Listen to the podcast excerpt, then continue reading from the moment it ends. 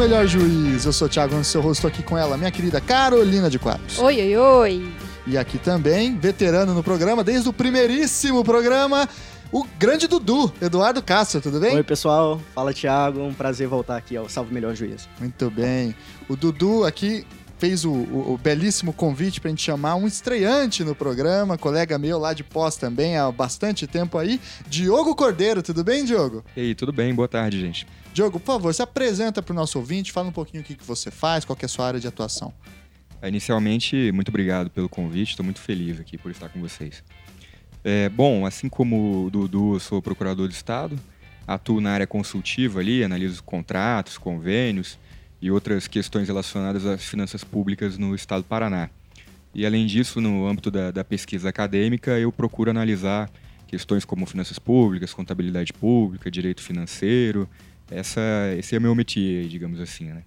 Muito bem, e no programa de hoje o Dudu e o Diogo vão provar pra gente que falar sobre finança pública não é algo chato. Então vocês têm uma tarefa grande, hein? Tentar, hein? E difícil.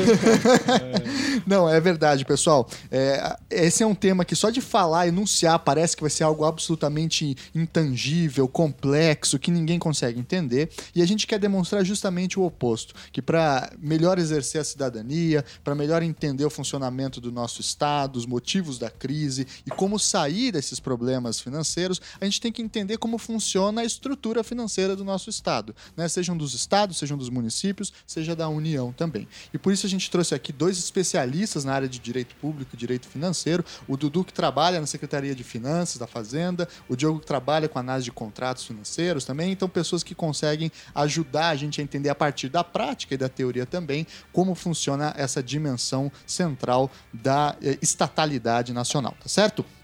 Então, antes de passar para o nosso programa, recadinho de sempre, curta a página do Salve Melhor Juiz lá no Facebook, siga a gente no Twitter, arroba SMJ Podcast, assine o feed né, do podcast no seu aplicativo agregador e não deixe de mandar e-mails para contato salvemelhorjuízo, arroba gmail.com, tá certo? Então, vamos lá. Pois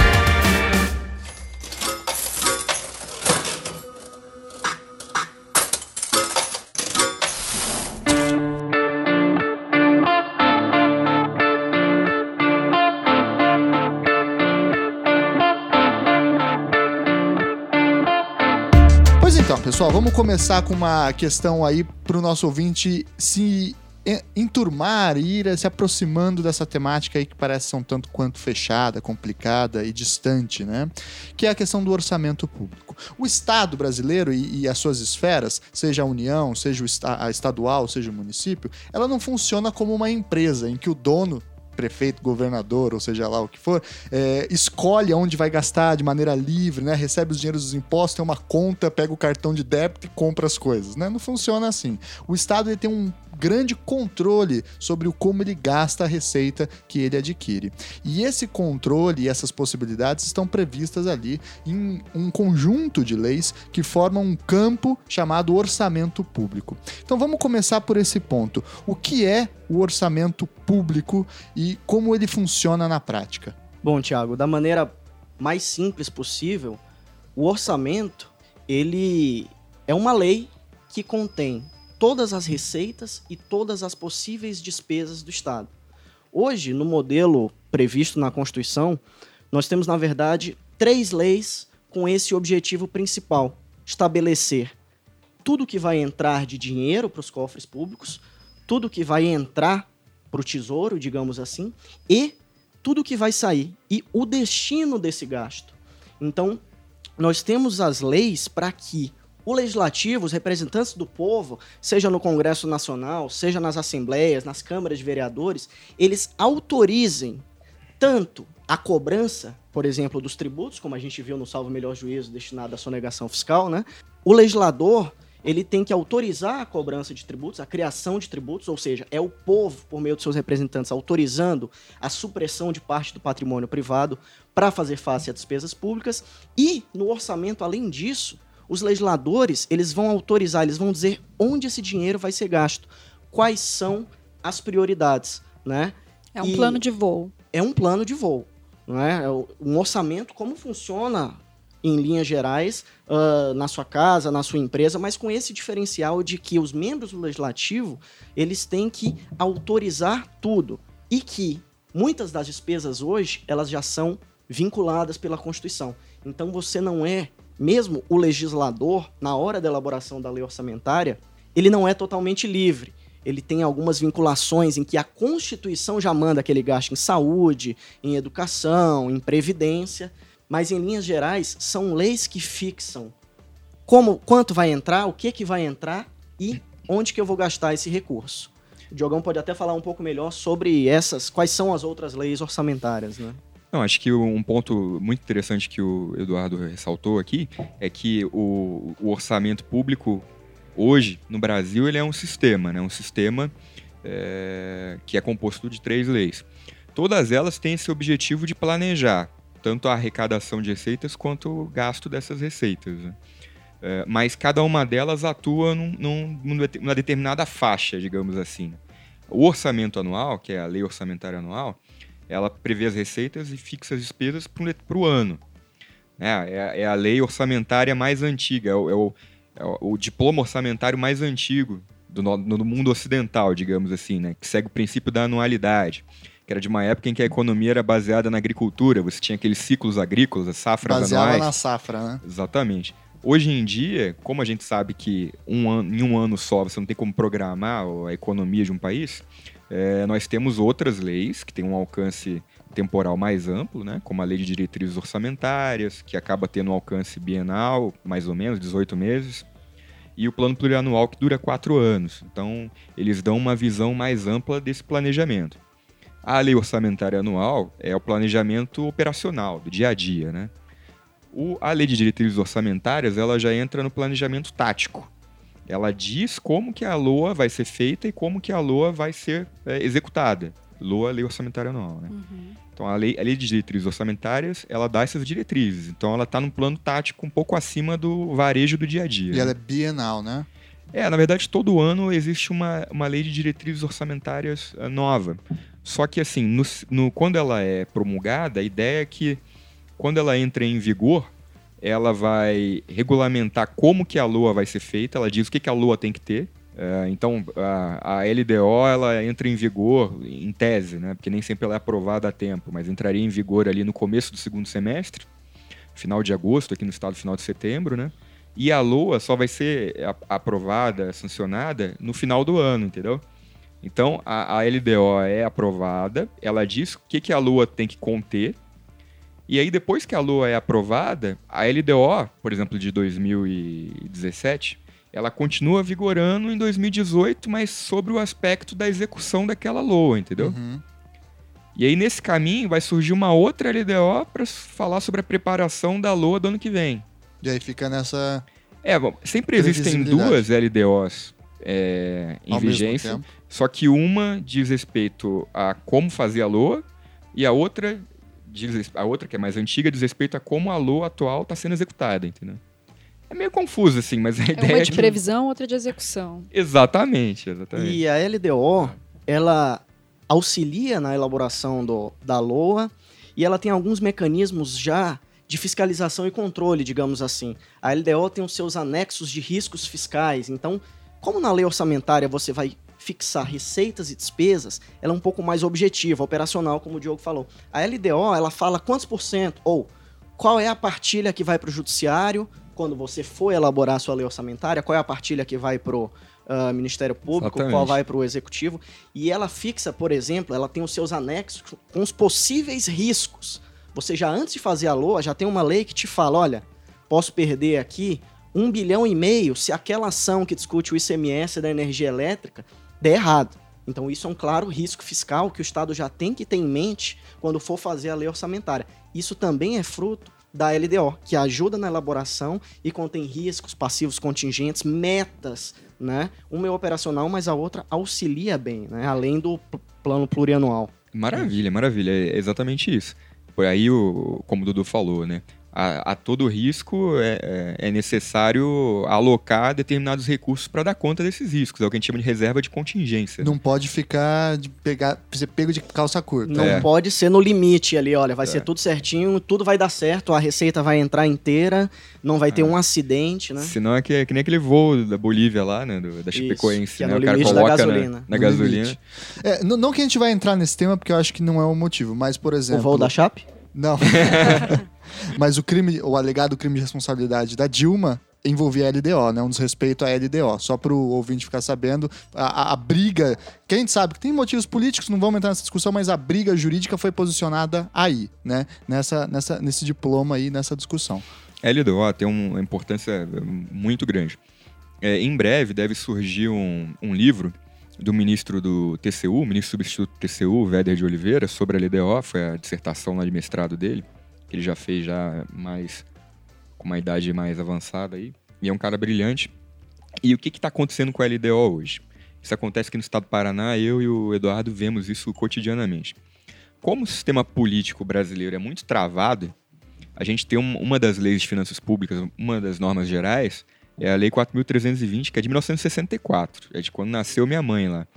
E os caras não, até hoje, não conseguiram colocar uma lei nova, embora haja projetos tramitando há anos. Tipo 10, 15, 20 anos. Então o que, que acontece hoje em dia? Como a Constituição manda que o Congresso aprove todo ano a LDO, todo o regime jurídico financeiro fica precarizado porque ele é previsto na LDO. Então hoje a gente tem no Brasil um sistema de tentativa e erro todo ano sobre o que fazer com o orçamento. Por isso que eu acho, se querer, sem querer ingressar já nessa polêmica infindável aí da Dilma, mas a LDO foi feita para isso, foi feita para possibilitar experimentalismo institucional, porque afinal a gente não tem uma lei atualizada que trate do arcabouço eh, financeiro todo como a gente deveria ter. A LDO é, é usada muitas vezes para isso, né, com essa finalidade. Uhum. E ainda, como o Dudu já adiantou, existe uma terceira lei, que é o PPA, o Plano Plurianual, que esse tem aí uma duração em tese, né, de quatro anos e que deve cruzar os mandatos, né? Não é para cada mandato, mas deve conectar um mandato a outro de tal forma que se conecte um projeto econômico eh, de mais longo prazo, para evitar o tipo de cesarismo ou sei lá um, um governo eh, fazer terra arrasada pro próximo e coisa do tipo, né? Isso. E o plano plurianual, ele, a iniciativa de todas essas leis orçamentárias, né, ela é do chefe do Poder Executivo. E no caso do PPA, é, que dura quatro anos, ele é encaminhado no final do primeiro ano, né, do chefe do Poder Executivo. Ou seja, ele tem um ano ainda sob a vigência do plano plurianual do anterior para elaborar o seu plano plurianual que tem as grandes diretrizes, os objetivos, as metas gerais da administração. Ele tem grandes planos, então ele costuma albergar planos de educação, grandes planos de segurança e saúde, sobretudo. Ele é menos pormenorizado, mas ele indica a linha de gastos que os governos vão ter eh, ao longo dos próximos quatro anos. Em certa medida, o PPA seria mais ou menos que a materialização das promessas de campanha, né? Porque é ali que ele coloca, olha, eu tinha, eu prometi aumentar tanto a educação. Ele teria que, em tese, colocar isso no PPA e ir buscando isso, né? É, programa de mandato. Inclusive tem um problema na LRF, que a LRF teve alguns artigos revogados, né? LRF, pro nosso ouvinte, é a Lei, de Responsabilidade, Fiscal. Exatamente, perdão. E se não me engano, foi o artigo 3 que foi revogado e ele continha a previsão do anexo de política fiscal. Então, além desses anexos que o Eduardo mencionou anteriormente, sobre riscos e metas que estão na lei de diretrizes orçamentárias, a gente teria um anexo de política fiscal, que teria o papel de acompanhar, monitorar, fazer o acompanhamento da realização desses programas de governo que estão lá no PPA. Esse anexo não existe hoje porque o artigo foi revogado. Na época, o Fernando Henrique, presidente da gente, entendeu que seria desnecessário. Então, hoje o PPA tem um grande problema que ele é meio que inútil, né? Ele é muito vago. Se você analisar o plano plurianual de, da maioria dos estados e até mesmo da União, você vê que É tipo um plano diretor, é né, um da planão cidade. Que é, uma, diretor, que é bonito, pior, né? fala que vai salvar o mundo, né? Mas a execução É, dele é sempre O muito plano complicado. né? plurianual, ele é bem genérico. Os que eu vi, pelo menos, né? Eles têm esse problema. E a lei da margem, porque não regula muito bem qual é a função do plano plurianual. Não regula, né? ele, não, ele não tem, a LRF não tem nenhuma norma L- que é, trate, que regulamente o plano plurianual. e ele tem lá um artigo na Constituição. A lei de diretrizes orçamentárias, por exemplo, tem uma série de dispositivos. Na, a lei de responsabilidade fiscal fala muito bem quais são as funções, quais são os anexos, o que, que ela tem que fazer para ajudar na elaboração do orçamento. Foi além da Constituição, inclusive. É, foi além da Constituição. A Lei 4320, que são duas grandes leis gerais em matéria orçamentária, que é a Lei Complementar 101 de 2000, que é a Lei de Responsabilidade Fiscal, e a Lei 4320 de 64, que tem regras gerais sobre a elaboração de orçamento. Então, a LOA, né, a Lei Orçamentária Anual, essas grandes leis, elas falam bem sobre isso. Agora, sobre o PPA, não tem praticamente nada. Então, fica isso que você falou. Nós, são grandes, grandes planos, mas muito genéricos, geralmente. É, isso que o Dudu falou é interessante, assim, eu vi muita gente cometendo esse erro na época do impeachment da Dilma, né, um pouco antes ali. A polêmica. lei de responsabilidade fiscal não é lei orçamentária. Leis orçamentárias são aquelas que a gente citou anteriormente, que são leis ordinárias, são editadas com uma peri certa periodicidade e tal, que são lei orçamentária anual, lei de diretrizes orçamentárias e o PPA. E são leis que já nascem com a sua morte prevista, inclusive, né? Tem uma duração Exatamente. certa. É, essas outras leis que o Eduardo citou, como ele bem comentou, bem falou, são leis de regime jurídico. Elas dizem, entre outras coisas, como que as leis orçamentárias vão funcionar. No caso são a LRF e a, a Lei 4.320, né? Que trata de outros setores da, da administração orçamentária e financeira, mas também tem esse papel de dar balizas né, mais amplas e perenes sobre como as finanças vão se comportar, né? São coisas diferentes. Eu vi muita gente falando, ah, ela cometeu crime de responsabilidade por ofensa ao orçamento público porque violou um artigo da LRF. Não foi isso, né? A gente tem que buscar um fundamento na, na LDO, na lei, na lei orçamentária anual, que são efetivamente as leis orçamentárias. né? Então, só para o nosso ouvinte aí sistematizar na cabeça dele o que a gente está falando, o Estado arrecada a receita via impostos e via outras atribuições financeiras, tipo as empresas. Royalties, concessões. Empresas que ele né? controla, etc. Exatamente. Vem toda uma grana imensa que vai parar lá no tesouro, né? Seja do município, seja do estado, seja da União.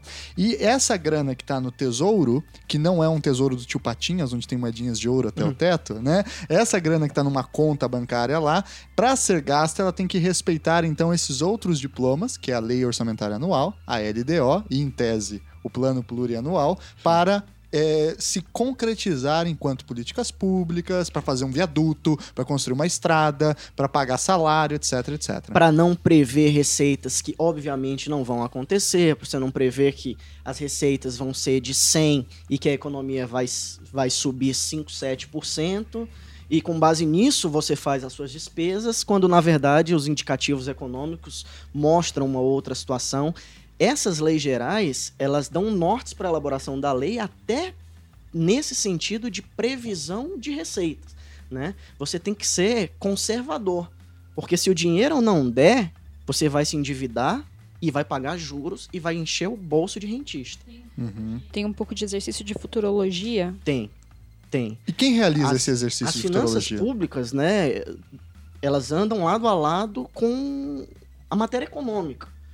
Você, para elaboração, Secretaria do Tesouro Nacional, Banco Central, esses grandes órgãos federais, e no âmbito do Estado, geralmente isso fica a cargo da Secretaria de Planejamento, Secretaria de Fazenda, eles têm que fazer cotidianos estudos eh, de política econômica, expectativas da economia, expectativa de crescimento e, se possível, agir de uma maneira um pouco conservadora para saber quanto vai crescer e para saber como que eu vou alocar aqueles recursos. Eu não posso prever uma série de aumentos para servidores públicos Uhum. ou de investimentos se eu estou fazendo isso com base numa coisa que não vai acontecer. A gente vai falar mais à frente aí da situação do Rio de Janeiro, que meio que ignorou a queda do preço do petróleo, é um estado que recebe uma boa grana de royalties, né?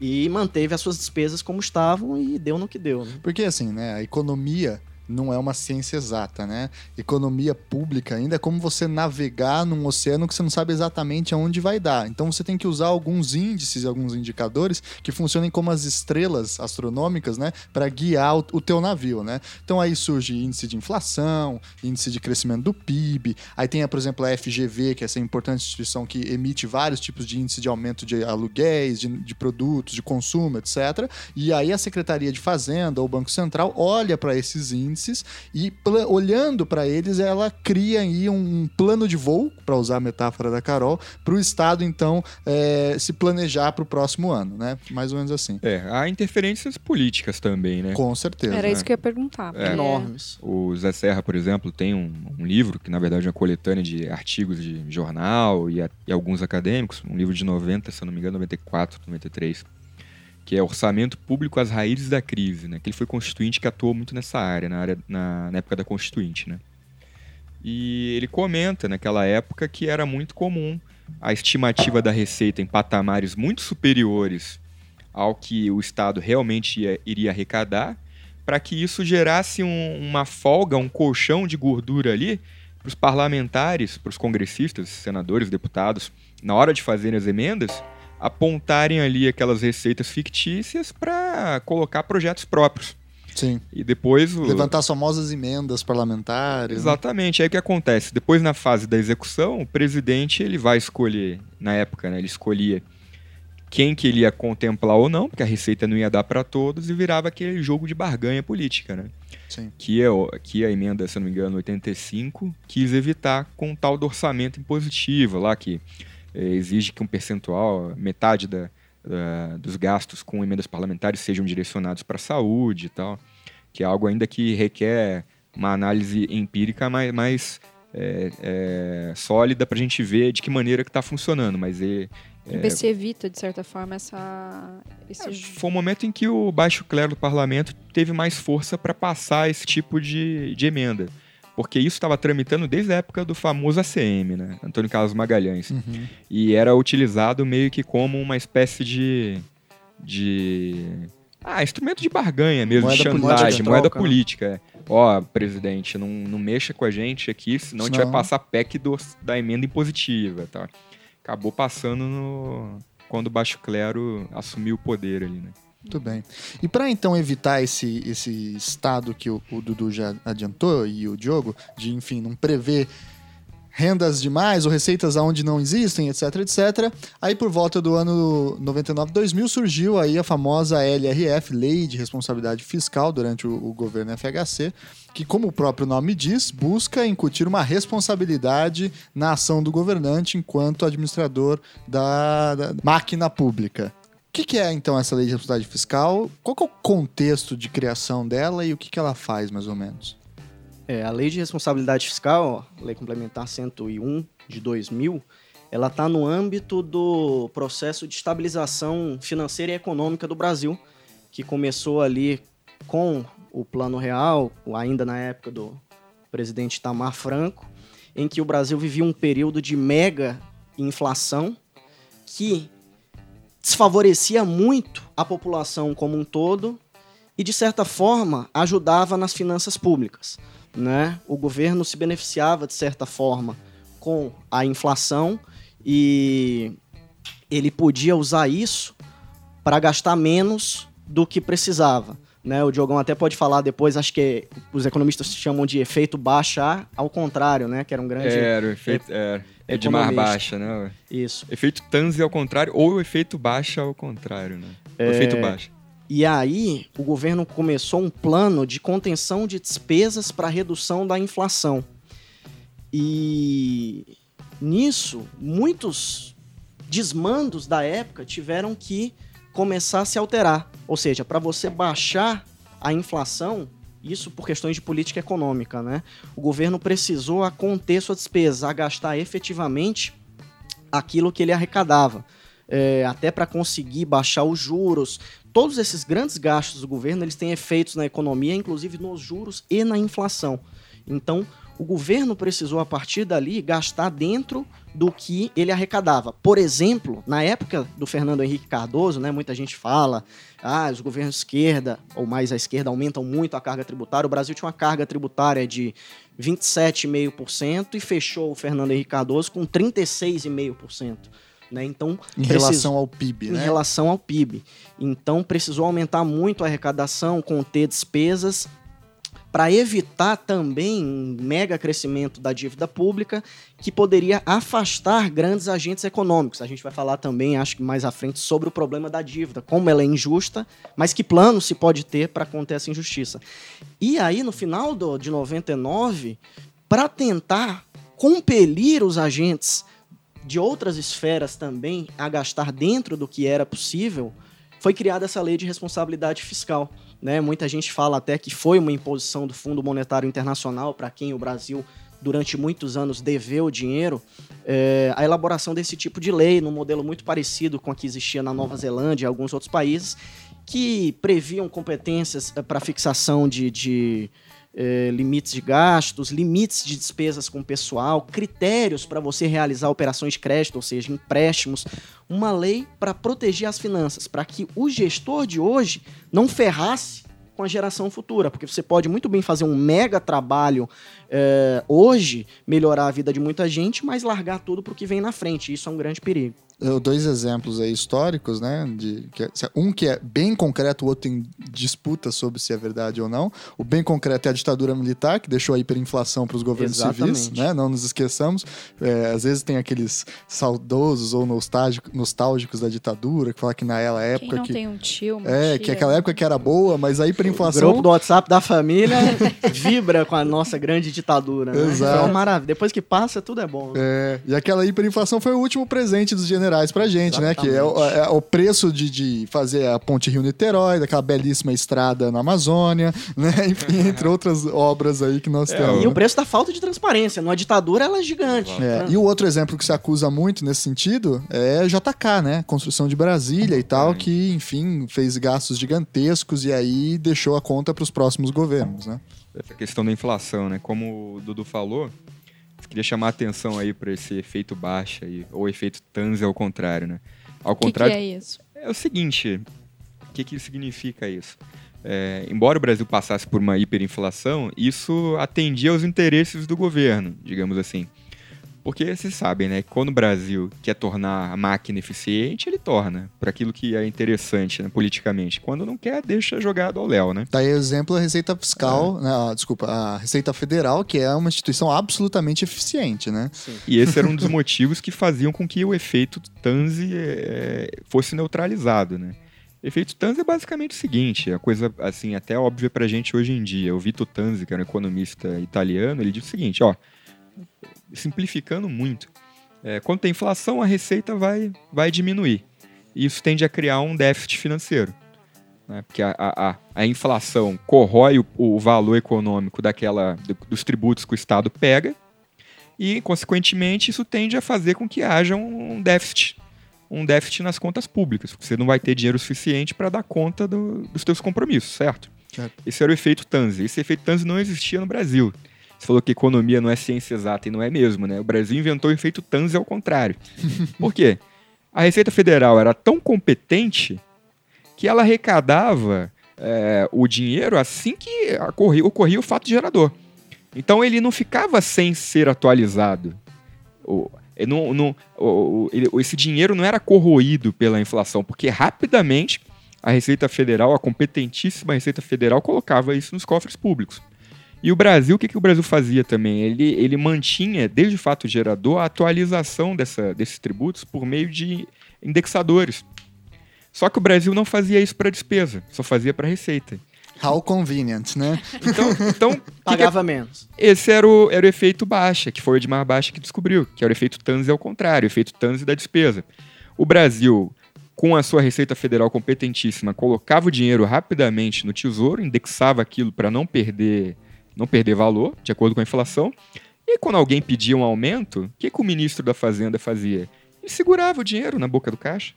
Então ele dava, o governo era tranquilamente, ah, fizeram greve, os professores fizeram greve, quanto vocês querem? Ah, 40% de salário a mais. O governo dava, não dizia não para ninguém, não havia o preço político do não, porque sempre era dito sim. E o que, que o ministro da Fazenda fazia? Em vez de ele pagar em junho, ele pagava em julho, pagava em agosto, quando aquele dinheiro, os 40%, já não valiam nada. Então o ajuste fiscal durante muito tempo no Brasil foi feito com base na inflação. Então o Brasil, na época do FHC, ele era superavitário, ele não era deficitário. Quando a inflação abaixou, que o governo perdeu essa ferramenta, aí que se percebeu qual era o tamanho do rombo. Esse foi o problema. Inclusive, foi um problema de muitos estados. Porque tem muitos estados que, na virada ali de 93 para 94, deram aumentos enormes para categorias profissionais, achando que a inflação não fosse baixar. Então eles achavam assim: ah, governador lá do estado X, eu vou dar 40% para os professores. Depois a inflação vai corroer isso mesmo, eu demoro a pagar, atraso o pagamento e vai dar tudo certo. Aqueles 40% seriam 5% na prática, né? Uhum. Com a hiperinflação. De real, né? Só que aí, meu irmão, entrou o plano real, a inflação acabou e os caras ficaram com aquela dívida enorme de 40% de reajuste para honrar. E foi aí que começou também a quebradeira de muitos estados. né? Sim. Falando nisso, então, vamos entrar e falar um pouquinho sobre a crise dos estados atualmente. É, a gente já tem evidente, de fato, né? O Rio de Janeiro, Rio Grande do Sul e Minas Gerais são estados que estão quebrados. Né? Se não estão quebrados, estão flertando com a insolvência eh, total, né? O que, que aconteceu e o porquê que a- deu esse problema, essa crise fiscal nos estados? Como o Diogo falou, o início do fim certamente foi lá na época da estabilização. Os estados tinham essa dificuldade vinda do fim da inflação. Na época, não existia uma lei de responsabilidade fiscal que proibisse as relações dos entes públicos com os seus próprios bancos e era comum que estados ah, pegassem empréstimos junto a bancos públicos. É um grande problema desse sistema de bancos públicos. Pode dar certo e pode não dar. Qual é o grande problema? A influência econômica na diretoria de bancos, por exemplo. Então, os estados tinham dificuldade, eles contraíam grandes empréstimos e eles começaram a se endividar completamente. E na época da estabilização, a União, digamos assim, bancou a dívida dos estados. Os estados deviam para os seus bancos. A União fez um plano para privatizar esses bancos públicos estaduais e ficou com a dívida para os estados pagarem a União. Então aí já surge na época do endividamento os estados devendo à União, com taxas de juros que não eram generosas também. E aí os bancos estariam um pouco mais limpos, digamos assim, para serem privatizados. E tivemos grandes problemas com as privatizações, né? É, também decorrente de política e grandes influências sobre esse processo. E aí os estados, já na época da estabilização, surgiram com grandes dívidas, com dificuldades, já devendo à União e precisando contrair operações de crédito, empréstimos, para fazer face às despesas. Estavam também acostumados a conceder sem grandes problemas eh, aumentos, reajustes ao funcionalismo, porque sempre fazia isso baseado na inflação. E essa situação melhorou um pouco com a estabilização e o crescimento econômico, principalmente na era Lula, né? em que o país crescia 4, 5, 6% ao mês e você mesmo gastando mais conseguia entrar na lei de responsabilidade fiscal.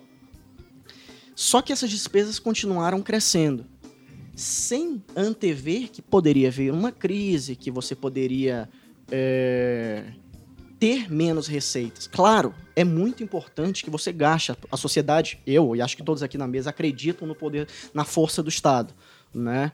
Para a melhoria da vida das pessoas. Mas era um gasto que começou a se tornar irresponsável, principalmente no período de bonança.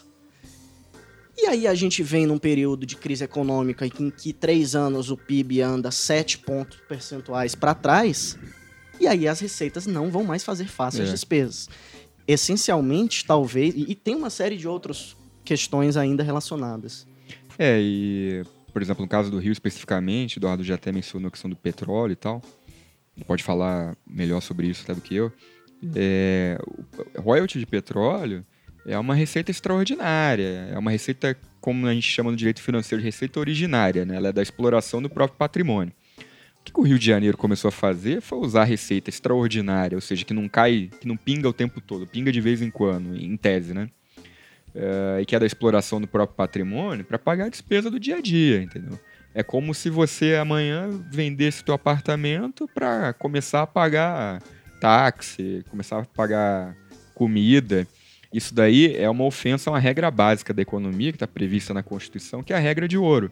Você não faz despesa corrente com aquilo que você com receita variável. com né? receita variável do teu patrimônio, entendeu? se você está dilapidando o patrimônio, o Rio fez isso, né? Começou a bancar aumento de servidor e farras diversas com, com dinheiro excepcional do próprio patrimônio. Né? É, isso é uma coisa interessante que o Diogo falou. Alguns estados são conhecidos, quem faz concurso ou quem fez concurso sabem que determinados estados têm uma remuneração muito maior que a dos outros, né? Então você sabe que em algum desses estados que estão com problema se paga auxílio creche, auxílio paletó é, e outras verbas que eram comportadas pela receita da época, mas chega num determinado momento você não vai conseguir. Você vai dar todos os aumentos, chega uma hora que a receita acaba. E além desse problema do endividamento, do aumento de despesa, a gente tem alguns que são clássicos e sempre existiram no Brasil. A gente tem um problema da corrupção endêmica, né? Uh, muito influenciado por problemas institucionais. A gente tem problemas culturais e institucionais. E a dificuldade é achar um modelo institucional que auxilie a melhoria do, da vida das pessoas, mesmo sabendo é. o tipo de comportamento que se tem. A gente tem um grande problema também relacionado à crise dos estados, que é o problema da guerra fiscal, dos benefícios fiscais. Lá no meio dos anos 90, uh, ah, alguns estados do Nordeste, capitaneados pelo Ceará, né, minha terra, e pela Bahia, com Antônio Carlos Magalhães, com o Tasso Gereissati, começaram a atrair grandes empresas para os seus locais, como? Diminuindo a quase zero a carga tributária. Isso foi de certa forma importante, porque as empresas foram, esses estados de certa forma se desenvolveram, mas eram grandes detentores de capacidade contributiva, ou seja, era gente, né, empresa rica que não pagava imposto. E aí o que, que começou a acontecer? A Constituição proíbe isso, mas não tem uma grande sanção para quem faz isso. Né?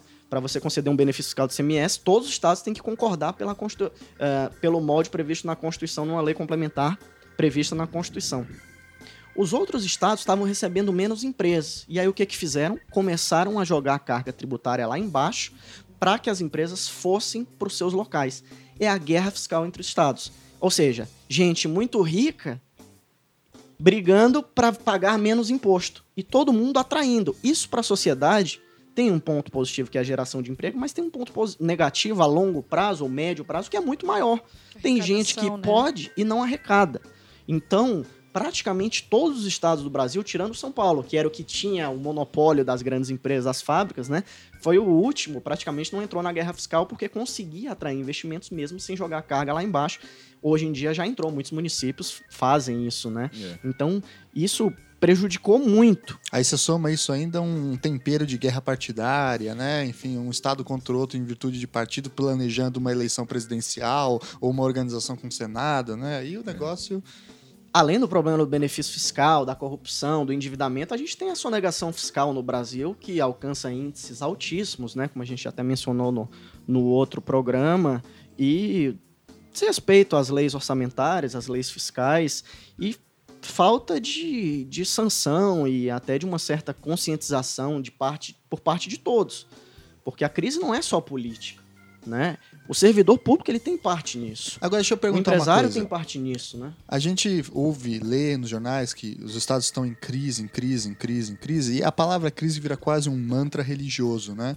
Traduzam pra gente o que, que significa de fato essa crise né? É, o, o, transformar essa crise em dados, em evidências, em condições, o que, que isso gera na concretude da nossa vida? Porque senão vira uma palavra muito etérea, né? A gente, ah, tá em crise, mas o que, que isso significa de fato? Rapaz, isso é uma pergunta muito complexa. Né?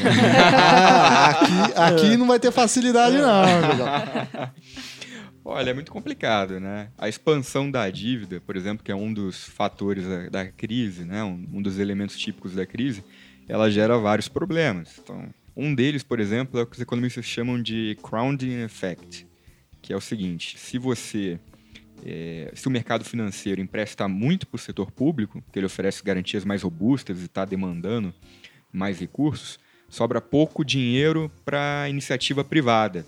As taxas de juro ficam muito altas, então aí cresce o investimento do empresário, entendeu?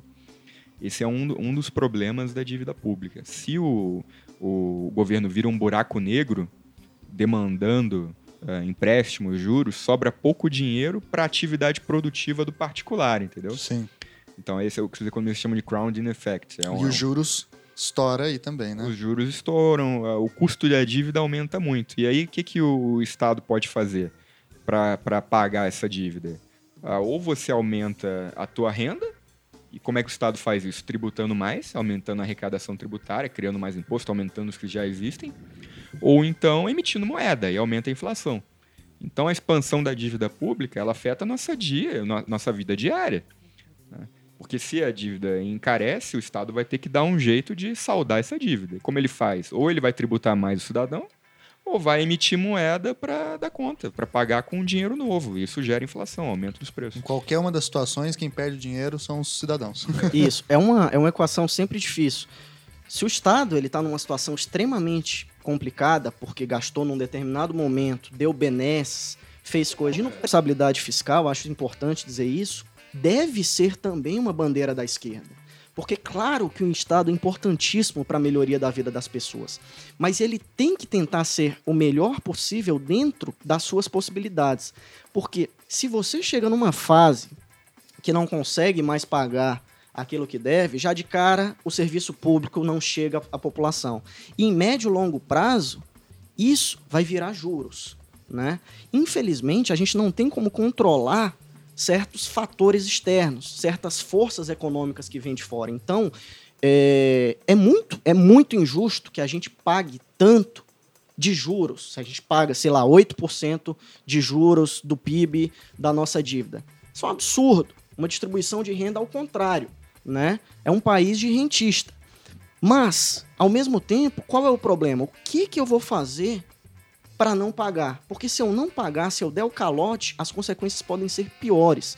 Então, o Estado social tem que existir, a meu ver, né? tem que atingir aqueles que precisam, mas com muito cuidado para não se endividar.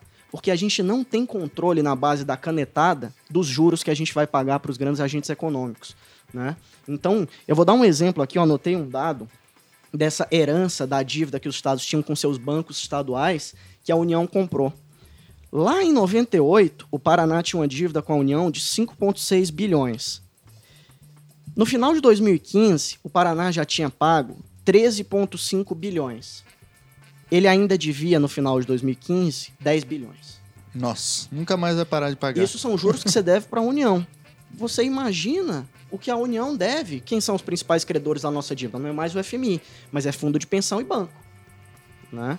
Então, esse é o grande risco. O Estado Social, ele precisa chegar até as pessoas, mas o que fazer se eu vou me endividar? Eu vou ter que pagar juros. Como resolver, né? Exatamente. E assim, o que o Eduardo falou é interessantíssimo. Puxando mais para a área jurídica da coisa, fez comentários mais de ordem econômica, tem uns autores lá na USP, o Gilberto Bercovitch, Fernando Massoneto, que eles dizem que a gente tem hoje um, uma espécie de constituição dirigente invertida aqui no Brasil, né? Porque o que acontecia antigamente é que o direito financeiro ele apoiava muito o direito econômico. O, direito financeiro, o planejamento, ele vinha muito a reboque dessas ideias econômicas mais expansionistas. Né? Hoje em dia, o direito financeiro é o direito da austeridade fiscal. Então, por exemplo, juros da dívida. Por que, que você não dá calote? Como, como o Dudu falou, como o Eduardo falou. Do ponto de vista econômico, isso traz consequências gravíssimas. E do ponto de vista jurídico, será que eu poderia fazer isso? Igualmente não. Porque a Constituição diz que, por exemplo, um parlamentar, se ele quiser fazer uma emenda, ele vai ter que indicar de onde que ele vai tirar dinheiro.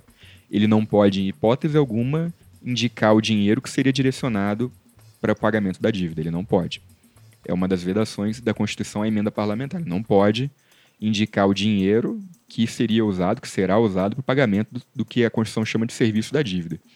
Essa regra também está na LRF. Por exemplo, o tal do contingenciamento. O que é o contingenciamento? O, basicamente, expli- explicando assim, em termos leigos, o chefe do executivo lá, o governador, o presidente, decide que não vai gastar em determinadas atividades. Ele pode fazer isso com o serviço da dívida? A LRF diz que não.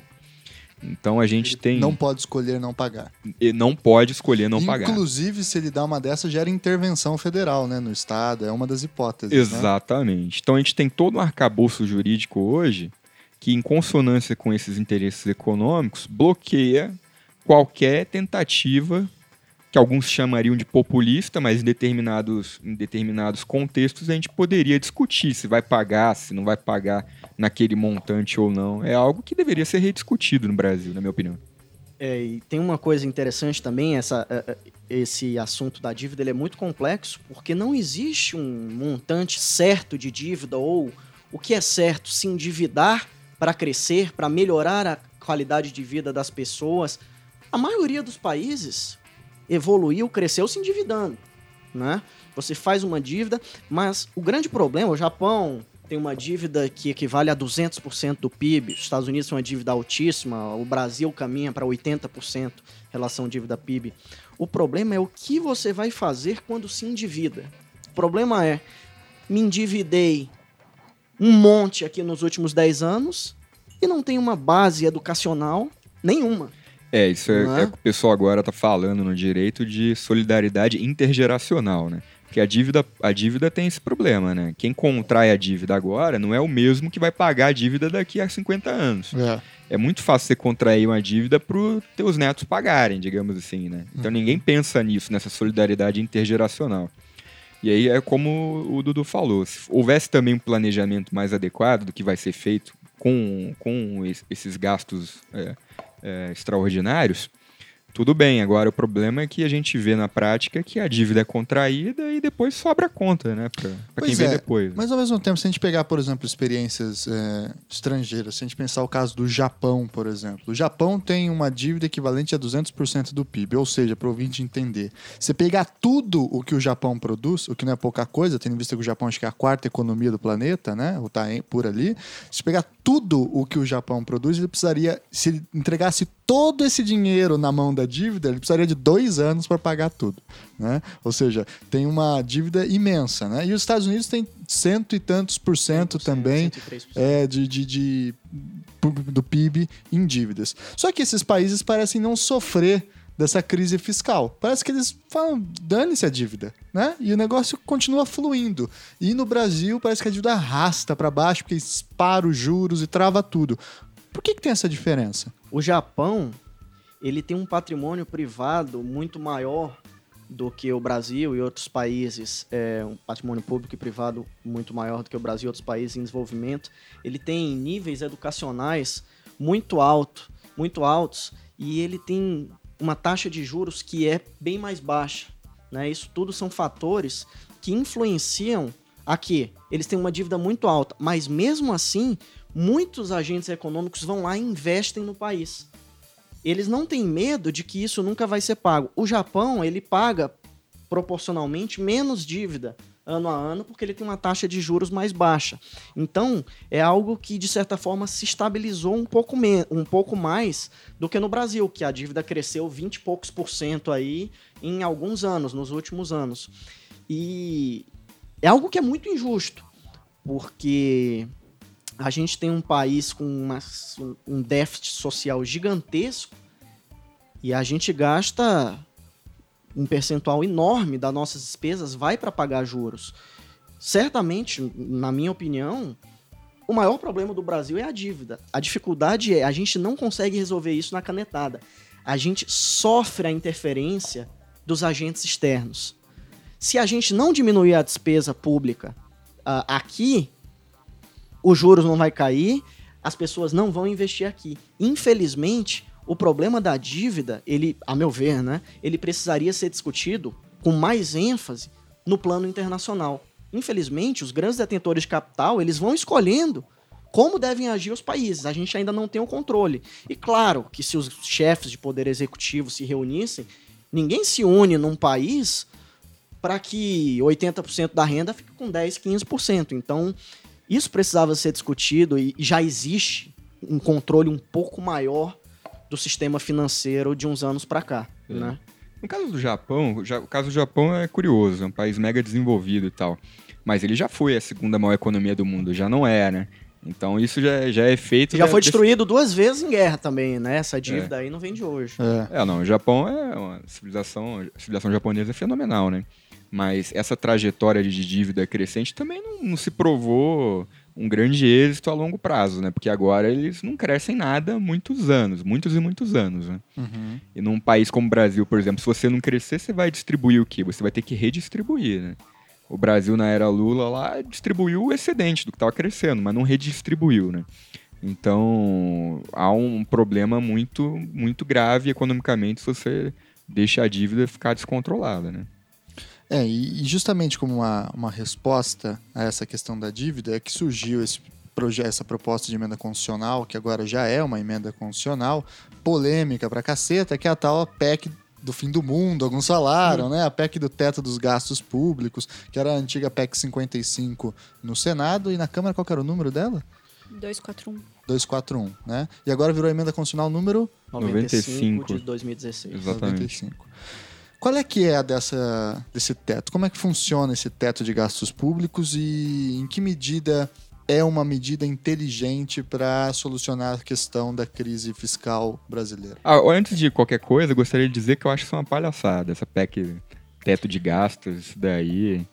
Já conversei com muita gente entendida aí de finanças, direito financeiro, e nem, nem gosto muito de discutir isso, porque acho que isso daí é pura factóide política, tem várias válvulas de escape, não segue as boas, boas práticas de regras fiscais, não apanha nem os estados. pô. Como é que você vai criar uma, uma regra de abrangência nacional num país federal que se aplica para um, não se aplica para outro, se aplica para uma categoria profissional, não se aplica para outras. É, isso aí para mim é pura factóide. O, a emenda constitucional 95, ela tem como ideia básica diminuir as despesas da União na marra. Né? O que, que acontece? Você vai passar um período razoável, longo, acho, de tempo. Ela prevê 20 anos. Prevê que ao longo desse período as despesas só vão subir, despesas primárias, o que a inflação subir. Ou seja, vai estabilizar. Ela vai forçar o governo a melhorar seus gastos. Agora, a ideia é conter da melhor forma, ao máximo, as despesas. O problema, não vejo nem tanto de criar uma emenda para tentar conter despesa. É a forma como acontece. Ela vem, a gente pode colocar essa emenda no âmbito da reforma da Previdência, a gente pode até falar um pouco sobre isso também, que não contempla todas as categorias, por exemplo, né? É uma reforma que vem é, uma PEC de teto de gastos mais reforma da Previdência que não atinge os militares, a princípio, pelo menos. A gente tem uma reforma, da, uma PEC do teto de gastos, que não muda em nada o nosso sistema tributário. Eu concordo com a ideia de limitar na marra despesas, mas outras medidas devem ser feitas. Se você vai aumentar ah, os gastos do trabalhador com a Previdência, ele vai trabalhar muito mais tempo, acho até que o Brasil precisa de uma reforma realmente, principalmente os entes públicos. Mas se você vai mexer nisso tudo, vai diminuir um pouco aquilo que tem que sair, digamos, do cofre público direto de imposto para fazer face à- previdência. Mas tem uma área que também tem que mudar. A gente tem que tentar mexer em todos os lugares em que ainda existem privilégios, né? Então, eu até concordo, nunca vivenciei, mas certamente o militar pode ter uma previdência diferenciada. O que não pode é mudar para todo mundo, nem que ele não continue ainda com um regime um pouco melhor, mas continuar com o regime de hoje, que há pouco tempo aca- acabou com as pensões das filhas, que ainda muitas filhas solteiras militares eh, recebem as pensões. A gente tem um sistema em que o sujeito que ganha 5 mil, 6 mil reais paga 27,5 de imposto de renda, que nem o cara que ganha 500 mil reais. A gente é um dos países do mundo, pela pesquisa da OCDE, que menos tributa lucro e patrimônio. Não, eu digo, Já a geração... Quem ganha 500 mil reais ainda paga menos do que 27,5% porque tem uma holding nas Ilhas Caimã. Exatamente, Tá aí o. Neymar, abraço Neymar. Nem Abraço, precisa ser Neymar, na- exatamente. nas Ilhas Caimã, é aqui no Uruguai mesmo. Então a gente tem um sistema tributário injusto que não tributa a distribuição de lucro de pessoa física, se distribui, tributa a distribuição de lucro da pessoa jurídica. Isso poderia ser mudado e algumas outras regras. Não é que eu não gosto da ideia da emenda, é que ela não atinge certos privilégios que poderiam ser atingidos. E só, só para complementar o que diz a emenda, ela prevê essa questão da, do teto de gastos, ou seja, vai crescer durante os próximos 10 anos só o que crescer a inflação. É, e no caso da educação e saúde, ela tem uma regrinha um pouquinho diferente, que é a Constituição prevê vinculações para gastos com educação e saúde. Aí o que, que ele fala?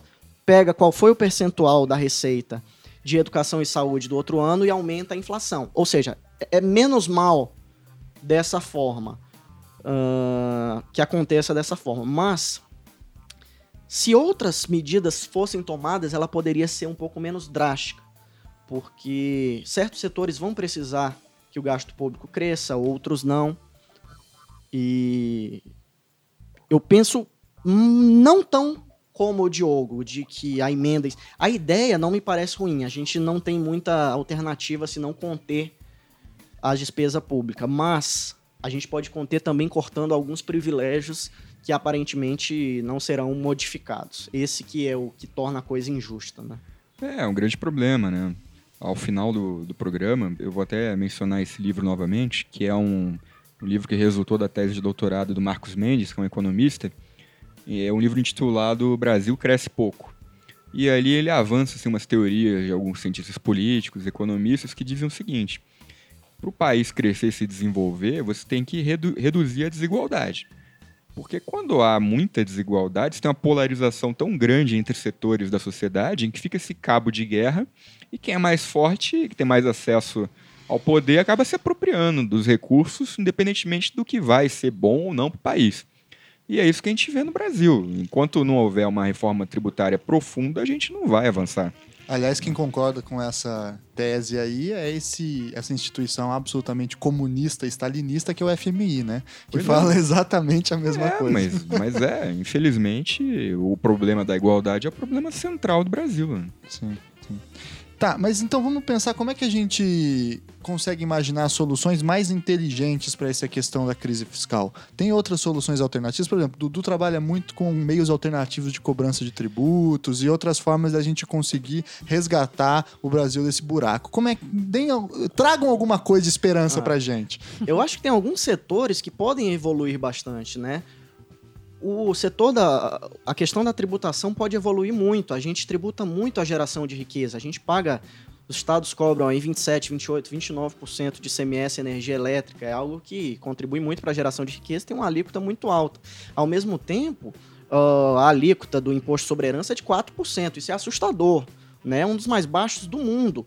E é algo que é o cara que morreu que vai pagar, digamos assim, né? No Brasil, para você continuar rico, é muito importante que você seja filho de rico, uhum. porque o patrimônio vem quase limpo. Na maioria dos países europeus, você chega a 20, 30, 40%, até nos Estados Unidos, o ITCMD dificilmente. Você poderia mudar isso para a gente gerar menos, uh, para a gente gerar mais riqueza, diminuindo carga de imposto sobre produto industrializado, além da, da mudança do nosso sistema, da forma como a gente cobra tributos temos o problema da enorme sonegação fiscal ainda no país, né?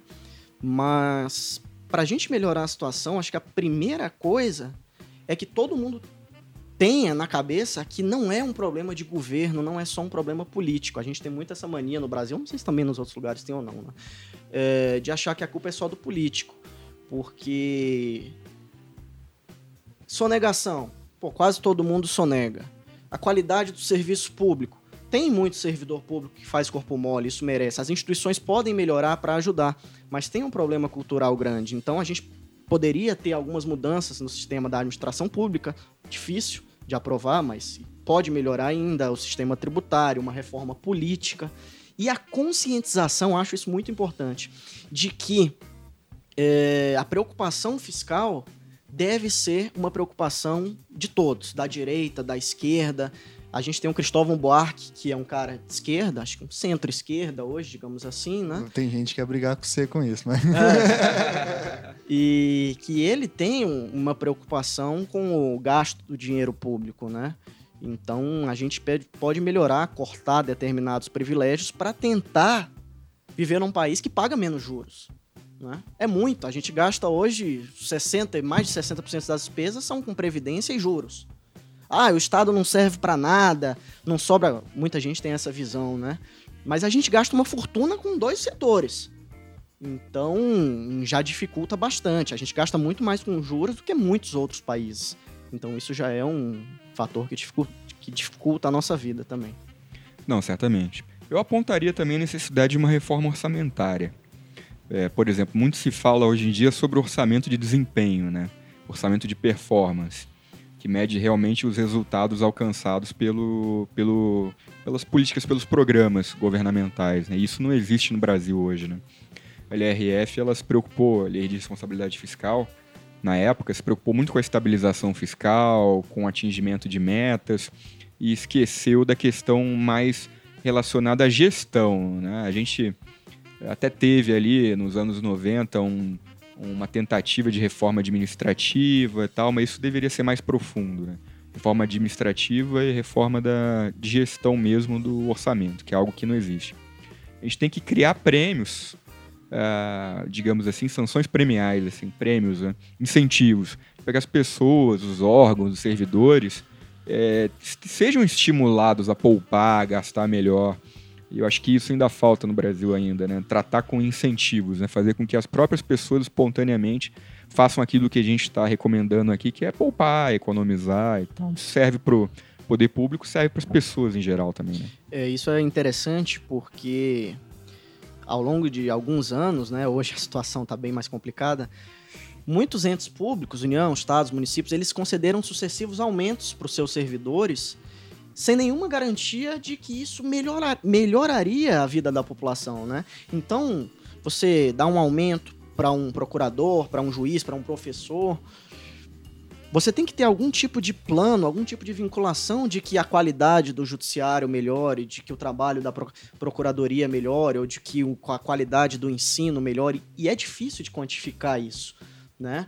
A gente vê alguns comparativos de estados com quanto aumentou a remuneração de professor no estado A ou no estado B, e muitas vezes aquele que teve um aumento menor tem índices melhores de educação. Claro, a gente pode questionar como são feitos esses índices, né? Ou treina para prova, esse tipo de coisa. Mas a gente tem que ter alguma forma de saber qual foi o resultado do aumento que o servidor público ganhou. Né? Exatamente, né? melhorar a eficiência da máquina pública, né? Essa discussão toda acaba passando por isso, né? Para você melhorar o estado de coisas aí, melhorar, poder diminuir a despesa sem desguarnecer as pessoas, é necessário melhorar a eficiência do gasto com aquilo que existe. Né? E entrando num tema que é tipicamente polêmico, mas sem com o desejo da polêmica em si, mas uma análise um pouco mais séria desse assunto, quando aparecem essas crises fiscais que a gente tem, um dos horizontes mais automáticos a vir à mão do administrador público, para boa parte deles, é a privatização.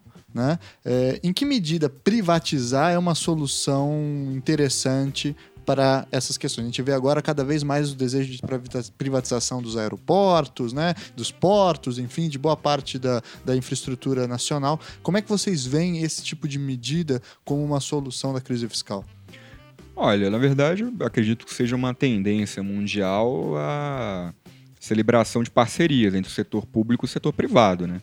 O problema é que no Brasil, geralmente, essas parcerias viram uh, uma coisa meio predatória né, por parte do, do, do, setor privado, mas que certamente o Estado hoje precisa se servir do, da mão, mão de obra, do, da expertise, eventualmente, de, do particular. Isso daí, para mim, é meio que pacífico. Né? O que a gente não pode fazer é simplesmente dilapidar o patrimônio público sem saber o que vai fazer com esse dinheiro, né? que é algo até que a LRF corretamente proíbe.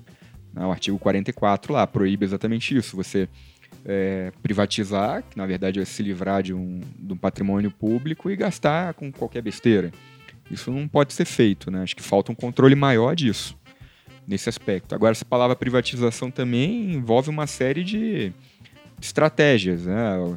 Alguns chamam concessão de privatização. Sim. Eu não sei se isso poderia ser chamado de privatização, mas... Que é o caso dos aeroportos, né? Que estão em uma concessão Exato. Apesar de agora ter um movimento querendo, inclusive, a privatização deles, né? não apenas a concessão. Né? Exatamente. É só um passo à frente, adiante, no, no que a gente poderia chamar, é, em sentido amplo, de privatização, né? Porque, uhum. uh, em rigor, isso já era tocado pela Infraero antes, não é isso? É. Que era uma estatal. Né? Então, mas é um tema bastante polêmico, mas a minha opinião pessoal é que as parcerias com o setor privado são importantes, são necessárias, são interessantes, mas é preciso tomar cuidado com o modo como se faz isso. Não é fazer ou não fazer, mas quando fazer, de que maneira fazer, né, com que profundidade. Acho que essas são as perguntas. Né? É sempre difícil dar uma resposta certa se é melhor privatizar, não é melhor privatizar. Depende muito do segmento, da forma como o agente econômico estatal atua. É... A ideia em si, que a Constituição autoriza do Estado atuar diretamente na ordem econômica, por meio das suas estatais, pela Petrobras, pelos Correios, ela não é propriamente ruim, porque em, em alguns momentos isso é necessário. Né? Você tem que ter um agente é, que preste determinado serviço, porque dificilmente um agente privado o faria. Vou dar um exemplo aqui dos Correios, né? Os Correios, eles é, são obrigados a prestar o serviço postal para o Brasil inteiro. Para o Brasil inteiro. Não existe monopólio de encomendas, né? A gente tem empresas que transportam mercadorias e tal, mas o serviço postal é. E dificilmente alguém abriria uma empresa para mandar carta por interior do interior do Amazonas. Né? Isso foi algo mencionado pelo ministro Barbosa quando julgou a imunidade de CMS dos Correios. O que, que ele disse? Os Correios, eles atuam com monopólio de cartas e sem monopólio em outros setores. Mas eles têm imunidade de CMS total, mesmo que eles atuem em concorrência. Por quê? Quando ele atua em encomendas, quando ele atua no setor, digamos, público, ele é obrigado a abrir filiais em lugares que vão dar errado. Ele se prejudica. Então, de certa forma, compensaria uh, ele ter também a imunidade para esses serviços de encomenda, de, de, envio de pacotes, de encomendas que ele faz hoje. Mas em outros segmentos, talvez isso não funcione. Eu acho que é casuístico. O importante é que deve funcionar da maneira que seja melhor para a sociedade, né? E o dinheiro que você vai botar no bolso quando vender, você tem que usar para algo que possibilite a melhoria também das gerações futuras, porque ela não, elas não vão ter mais o dividendo daquela empresa, os benefícios daquilo. Muita gente fala que hoje o setor de saneamento, né, ele foi um fracasso, ele é feito por empresas estatais e hoje o Brasil realmente é um fiasco em matéria de, de tratamento de água e esgoto e já se fala muito em privatização e abertura para concessões é sempre difícil falar. Eu acho que a estrutura institucional das estatais, a gente teve uma lei ano passado que, pra, que, que foi aprovada, que mudou muito o regime de estatais, eu acho que vai melhorar muito, despolitiza, é, de certa forma, o funcionamento dessas empresas, é, pode mudar essa situação.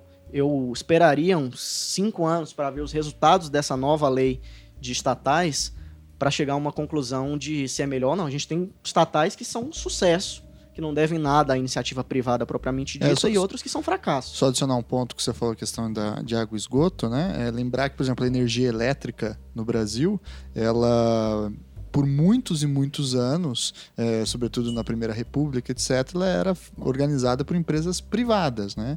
E o Brasil era literalmente refém, muitas vezes, dessas empresas privadas. A Light, tá aí, um abraço para a Light, né? Empresa canadense, se eu não me engano, que justamente no Rio de Janeiro ainda tem um poder é, bastante simbólico, né? Mas na época mandava no Rio de Janeiro, né? E até haver a publicização, estatização né, da, da, da Light foi uma hum. disputa bastante grande. É, tem vários problemas né, envolvidos na privatização. Os riscos sempre existem, como o Dudu falou. Né? Isso é casuístico, a gente tem que analisar caso a caso. Né?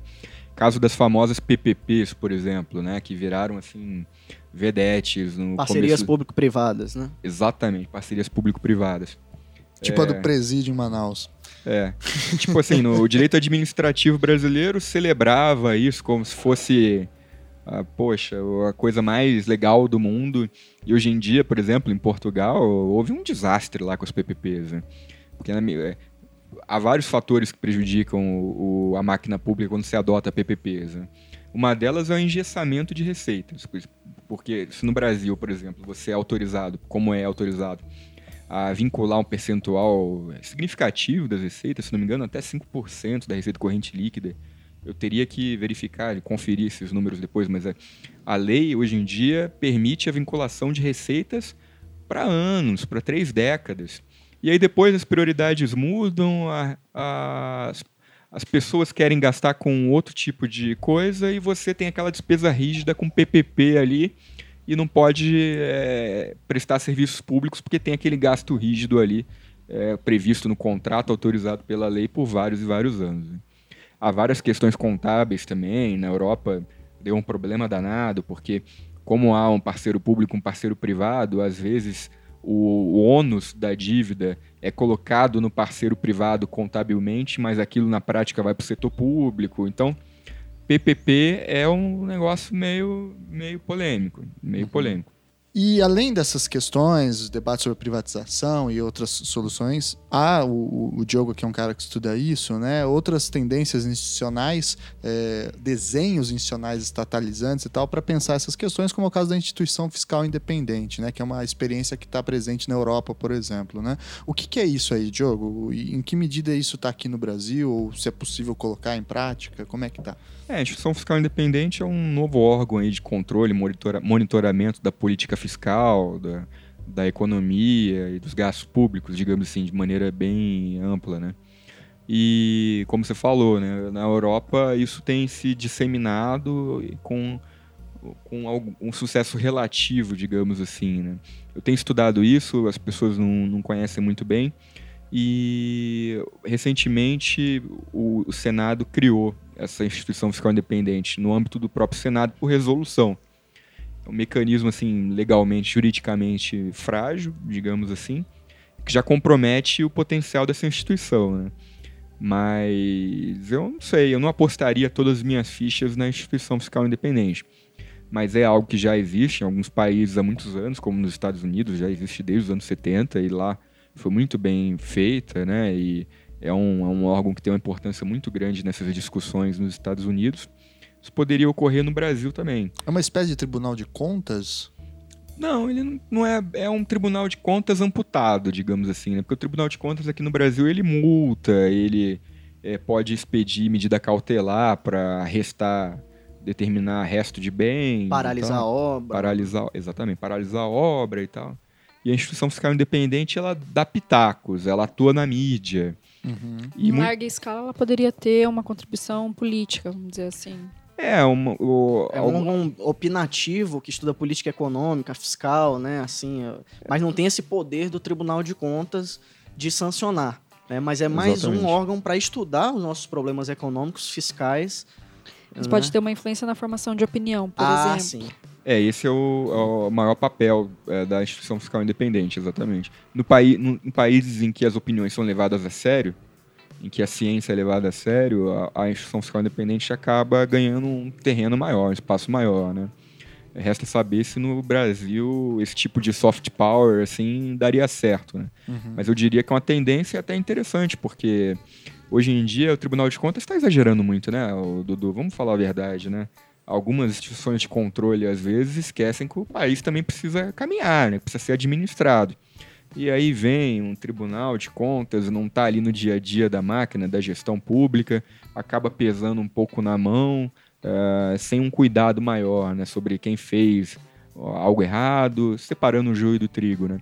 A instituição fiscal independente ela não tem esse vício, ela, ela não vai simplesmente, é. não tem um grande porrete. Né? Os órgãos de controle hoje, me parece que estão numa vibe muito punitiva, né? A gente vive, tá vivendo um momento de, de ódio, assim, no nosso país, eu acho, de, de, de o pessoal tá um pouco com os nervos. Sangue nos olhos. Sangue nos olhos, né? Então, algumas vezes eu vejo alguns excessos de Tribunal de Contas, de Ministério Público, que são órgãos indispensáveis para o funcionamento da nossa democracia, da nossa república, mas em alguns momentos passa do ponto, né? É. No caso, a instituição fiscal independente ela poderia funcionar como um mecanismo de efetivação da cidadania mesmo, pelo controle, pela questão da, da transparência, ou seria isso? Não, é exatamente isso. É. Exatamente isso que é propugnado, né? O grande problema é o seguinte, e alguns contestam essa premissa, né? Será que você tornando as coisas mais transparentes, será que você aumentando o grau de informação você necessariamente promove mudanças positivas? Porque, por outro lado, a gente está colocando a instituição fiscal independente aqui, mas o Brasil, há muito tempo, figura nos primeiros lugares, entre os primeiros lugares dos rankings de transparência fiscal no mundo. Brasil aí é o terceiro, ou quarto, ou quinto, tá junto ali com o Reino Unido e tal. Então o Brasil é super transparente. Brasil, zil, zil, zil. E isso não impede que haja corrupção, não impede que haja é, contabilidade criativa e tal. Eu tenho minhas dúvidas se o problema do Brasil é falta de transparência. Eu acho que não é. Ou seria a que análise dos dados dessa transparência? Talvez nesse sentido esses, essa instituição viria para cobrir esse buraco, vamos dizer assim, de exercício de cidadania. É, exatamente. Eu, eu confesso que tô, tô dando um tiro no próprio pé, né? Porque eu me dediquei, me dedico bastante a esse ramo, mas por outro lado sou meio cético, né? Porque há exemplos positivos, há exemplos negativos. No caso do, do Brasil, é, foi uma proposta do Renan Calheiros isso, né? Ele tentou passar por emenda constitucional, não conseguiu, foi por resolução do Senado mesmo, né? Não foi nem do O Congresso. Diogão gostava, mas quando soube que ia ser implementado aqui por emenda do Renan, ficou logo puto, né? Não, é que é aquilo, algumas coisas, é, é aquele, aquela questão do vício de origem, que às vezes são, são vícios privados que geram benefícios públicos. Isso é muito comum. Lá nos Estados Unidos, por exemplo, isso surgiu, a, a Instituição Fiscal Independente, que é o CBO, né? É o escritório parlamentar lá do, de orçamento do, dos Estados Unidos, ele surgiu como uma reação dos democratas ao Nixon. Ele queria protelar o impeachment e aceitou sancionar a lei que criou o CBO lá. Então você vê que essa, muitas vezes de uma querela política surge algo promissor do ponto de vista da gestão. né? Então, por exemplo, o CBO lá nos Estados Unidos foi fundamental para barrar a reforma da saúde na era Clinton e foi fundamental para bancar na era Obama. Obama aprendeu a lidar com esse órgão que estava causando problemas, porque ele dizia que seria insustentável na época do Clinton a longo prazo a reforma da saúde. Então, esse ator também foi fundamental depois para o Obama conseguir passar o Obamacare Que já era também, né? que já é Elvis também, né? exatamente. E o CBO já está lá apontando alguns problemas na reforma dos republicanos. Então vamos ver até que ponto vai o, a influência do CBO na aprovação desses projetos. Mas ele se mostrou um órgão bastante importante é, na tramitação de- dessas grandes reformas nos Estados Unidos, por exemplo. né? Muito bem, pessoal. Acho que a gente conseguiu fazer um. Assim como o orçamento é, público, nós fizemos um plano de voo, né? da, da questão fiscal e financeira do Brasil, como é que funciona. Acho que foi um programa bem informativo, até porque essas são informações que são públicas, mas são pouco acessíveis, né? Em grande medida pela linguagem técnica, etc. Então, queria agradecer imensamente o Dudu e o Diogo aqui por darem essa aula pra gente. E queria então avançar para a parte de indicações, sugestões de leitura, documentários, filmes, enfim, que vocês considerem interessantes para o nosso ouvinte. Manda aí, Dudu, sei que você tem umas sugestões boas aí. Vamos lá, eu tenho dois livros aqui, um, um coxinha e um petralha, tá, pessoal? Olha lá, Um é agradando Dí- dívida, gregos e troianos. Exatamente. Dívida, os primeiros 5 mil anos, de David Graeber, né? Ah, fala bastante sobre a origem da, da questão da dívida, não só pública como privada também, bem interessante. E o outro se chama Como Matar a Borboleta Azul, uma crônica da era Dilma, de Mônica Baumgarten de Bolle, que faz um estudo ano a ano das medidas adotadas pelo, pelo governo Dilma na área econômica e o que que a boa vontade muitas vezes eh, o, o, o que que levou a gente. É, eu posso indicar livros, livros técnicos? Pode. Claro, para quem quiser se aprofundar um pouco mais sobre o tema, né? Tá. É sempre interessante. Então, além daquele livro do Marcos Mendes lá, Porque o Brasil Cresce Pouco, que eu já mencionei, né? Em que ele trata dessa questão da desigualdade e tal, que eu achei interessante. É um livro técnico interessante para quem quer se aprofundar na lei de responsabilidade fiscal, no orçamento público, é o livro do Véder de Oliveira, ministro lá do ministro substituto do TCU, que é o curso de responsabilidade fiscal. Acho que é um livro bem legal, conta a história, né, Dudu? De como a LRF surgiu e tal. De tem curso, manual, para mim é o melhor direito financeiro. É, exatamente. Muito informativo, profundo. Ele é um cara que participou como consultor da elaboração do projeto de lei da LRF, então ele tem várias informações que não estão nos, nos manuais, né, nos registros oficiais. Então acho que vale muito a pena esse livro. Curso de Responsabilidade Fiscal, editora Fórum. Muito bem. E você, cara, alguma sugestão? Nada? Eu tenho uma sugestão. Eu aqui tô tentando procurar o link certinho, mas eu deixo disponível no post. Que acho que foi o site do Senado Federal, esses tempos atrás, soltou uma história do orçamento público no Brasil. Eu que só gosto, só me interesso por história, basicamente, né? Falar dos mortos é sempre mais fácil do que falar dos vivos. É, então fica aí essa indicação, eu passo depois certinho o link. Ali tem várias informações de, enfim, para mostrar como essa questão é, do funcionamento do nosso estado é um problema de longuíssima duração aí, tá certo? Então agradecer imensamente ao Dudu e ao Diogo e à Carol por mais esse programa do SMJ e vamos dar então aí o tchau pro nosso ouvinte no 3. 1, 2, 3 e tchau, tchau, tchau. tchau. money.